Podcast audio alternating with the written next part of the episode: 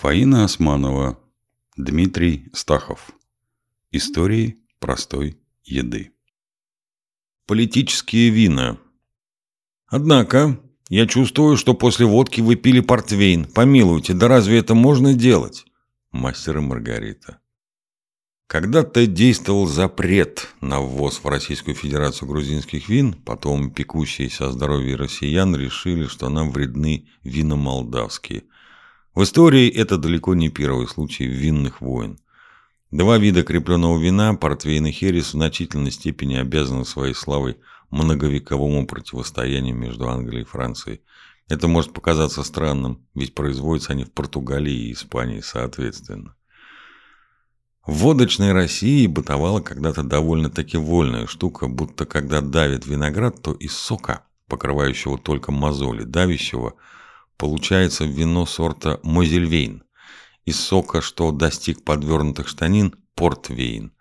А уж из поднявшегося еще выше, непременно херес. Грубоватая по форме шутка, тем не менее, отражала, так сказать, не виноградную картину российского потребления алкоголя, в которой все, что гарантированно не валит с ног, лишь баловство и бессмысленное расходование продукта. Хотя, строго говоря, и портвейн, и херес вполне в силу крепости с ног могут свалить. Вот только в прежние, преимущественно советские времена, отечественный портвейн, за исключением качественного, марочного, полностью попадал в широкую категорию барматуха, а родной херес всегда, тем не менее, оставался вином качественным и барматухой не был никогда. Впрочем, любовь к валящему с ног алкоголю распространена вовсе не только в России. Недаром же еще Карл V Габсбург вошел в историю не только как формально последний римский император, но и как любитель и ценитель очень крепких напитков. «Кровь виноградников подходит мне гораздо меньше, чем дочь ячменя», – любил говаривать император, выпивая очередной стаканчик присланного английским королем Генри VIII виски. Что стало возможным лишь после того, как Испания ненадолго помирилась с Англией в начале XVI века. Но вот соперничество между Англией и Францией и началось раньше и длилось значительно дольше. Портвейн и Херес в значительной степени его плоды. Но предварительно стоит еще отметить, что помимо того, что Херес и Портвейн производятся в разных, но соседних странах, они отличаются во многом. Например, портвейна содержит сравнительно много сахара, с Херес же вино преимущественно сухое.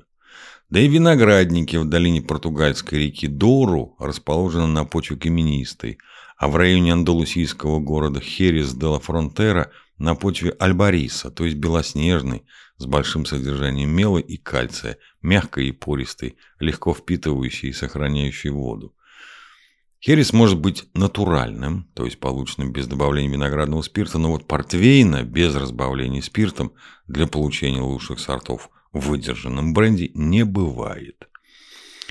Кроме того, по правилам этикета, которые пока еще никто не отменял, другое дело подчиняться им или нет, пить портвейн дамам не полагается, а вот херес еще давным-давно приобрел репутацию дамского коньяка. Юго-западная часть Испании, Андалусия, в середине первого тысячелетия нашей эры называлась Вандалусией, точнее, королевством вандалов – по имени частично осевшего здесь, после того, как они прошлись огнем и мечом по античному миру германского племени. Вандалы сразу, отбросив мечи и загасив огни, приступили к виноделию. Справедливости ради следует отметить, что вандалы, как это часто бывает, пришли на готовенькое. До них в этих краях вино делали финикийцы, собственно, завесшие сюда и виноградную лозу, и, чтобы было чем закусывать, оливки. Потом карфагеняне, римляне – После вандалов почти на 800 лет наступило маврское затишье. Вино не делали, но виноградники из-за изюма, важной составляющей рациона воинов ислама, не тронули. А после реконкисты все вернулось на круги своя. Но еще до мавров вино из района Херес было двух видов. Первый – для местного потребления. Этот вид характеризовался и до наших дней характеризуется тем, что для его получения используется особая дрожжевая пленка – флор – которые образуются при длительной выдержке хереса в бочках. Ни прежде, ни теперь никто не может внятно объяснить, откуда появляется этот флор и почему он растет только в хересе. Но именно флор делает херес хересом. Второй вид хереса – вино для внешнего потребления. В древности оно готовилось путем кипячения свежего перебродившего сока, что предохраняло его от прокисания при перевозке, а также добавление в вино специальных смол. Содержавшее высокий процент алкоголя, такое вино было принято перед употреблением разбавлять водой. Однако после мавров, принесших на Пиренеи метод дистилляции, вино, предназначенное на вынос, кипятить перестали а стали вливать в него виноградный спирт, убивающий флор. Еще одним секретом хереса является система выдержки в разнокалиберных бочках, поставленных рядами друг над другом. Эта система – солера. Используя современную терминологию, дробное купажирование заключается в том, что вино в процессе выдержки переливается из верхних бочек в нижние, освободившееся место заполняется вином нового урожая. Солера выполняет двойную функцию. Во-первых, для нормального роста флора требуется подпитка новым вином. Во-вторых, если флор уже убит виноградным спиртом, таким образом достигается унификация вкуса. Ведь настоящий херес – британский продукт, а где правит Британия, там главное – стандарты, а также удовлетворение тяги истинных джентльменов к неизменным привычкам. Вот мы и пришли к английскому влиянию. Еще в XII веке вино из хереса поставлялось в Англию, но привычка к стаканчику шерри, так херес по-английски, начала формироваться по времена правления Генри I, любителя хорошего винца, который никак не мог уговорить французов на бартерную сделку. Мы вам шерсть, вы нам вино из Бордо. Французы пойти на такое не могли, по соображениям чисто политическим. Какой-то выскочка, сын нормандского бандита и узурпатора Вильгельма Завоевателя будет нам что-то такое предлагать. Испанцам подобные измышления были чужды, молодым королевством юга Испании была нужна устойчивая торговля, и примерно через 200 лет Херес уже был настолько популярен, что за него, за неприкосновенность путей поставки и право на лучшие сорта бились по-настоящему. Англичане, французы, фламандцы, генуэзцы вели торговые войны а нанятые ими лихие люди придавали торговым войнам вид войн почти полномасштабных. Чего стоит экспедиция сэра Фрэнсиса Дрейка, после которой в Англию было вывезено более трех тысяч бочек хереса. Так херес стал одним из национальных британских напитков. Вот писать о портвейне и не сказать хотя бы парочку ласковых об уже упомянутой барматухе, значит погрешить против истины. Она же заключается в том, что в СССР до начала перестройки многочисленные винзаводы выпускали около 2 миллиардов литров ординарного портвейна.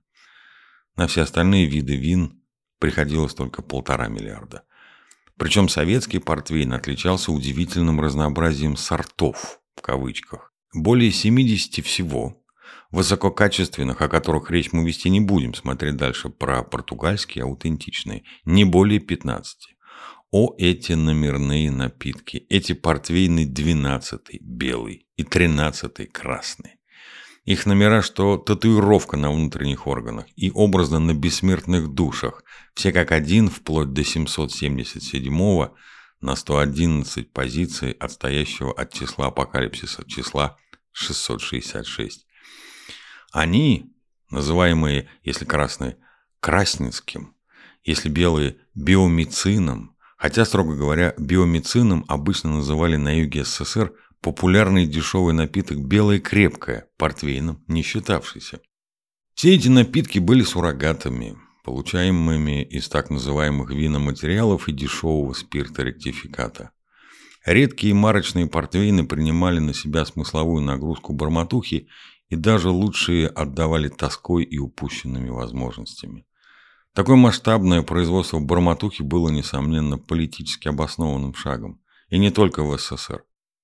Вспомним, чем пробавлялся лирический герой автобиографической прозы Чарльза Буковски до тех пор, пока сам писатель не разбогател и смог позволить себе хорошее красно-сухое. Дешевый портвейн – вино неудачников, что еще хуже – неудачников, гордящихся своими неудачами. Но оставим печаль. Отправимся в Португалию и попробуем настоящего Порто. Тот портвейн, который известен не только в Португалии, но и за ее пределами, своим появлением обязан начавшейся в конце 17 века торговой войне. Между кем и кем? Ну, конечно, между Францией и Англией. Все началось с того, что король Солнца Луи XIV в 1688 году запретил экспорт вина в Англию. В отместку за то, что англичане лишили трона короля Якова II. Династические споры тогда шли на принцип.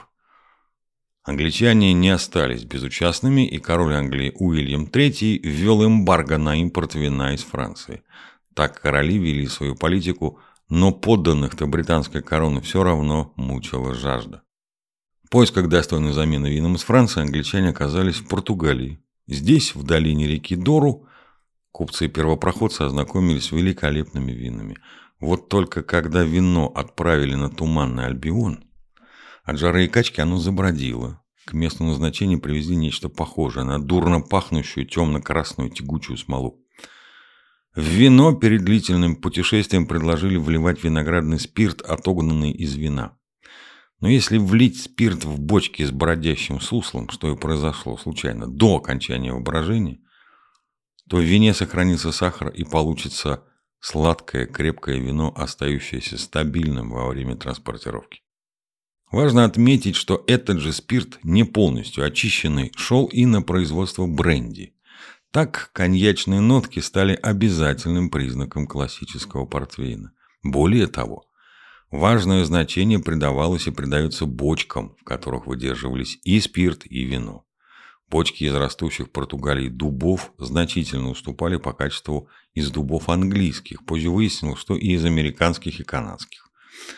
Особенно хороший и дорогой портвейн получался, когда вино разбавляли бренди, выдержанным в старых бочках из-под шотландского виски. И наоборот, лучшие сорта односолодового виски выдерживают в старых бочках из-под лучших португальских портвейнов. Одним словом, производство портвейна приобрело транснациональный характер, продемонстрировало готовность к взаимовыгодной кооперации, вот так бы и во всех других областях человеческой деятельности, а не только тогда, когда речь идет о спиртных напитках. Технология разбавления вина спиртом в купе с процессом портвинизации – это когда виноматериалы нагреваются в бочках максимум до 50 градусов по Цельсию и выдерживаются не менее полутора лет, и создали настоящий портвейн. В 1703 году Англия заключила с Португалией договор, по которому на ввозимые португальские вина была существенно снижена пошлина. Спрос рос. Несмотря на то, что ради прибыли в португальский портвейн предприимчивые торговцы добавляли жженый сахар и настойку бузины. Когда был вскрыт этот обман, казалось, что бизнесу на портвейне нанесен смертельный удар. Однако специальная комиссия под руководством португальского премьер-министра маркиза Себастьян Жозе де Помпалу приняла ряд судьбоносных решений и спасла как сам портвейн, так и привычку британских аристократов посидеть у камелька с балкалом и, разумеется, с хорошей сигарой.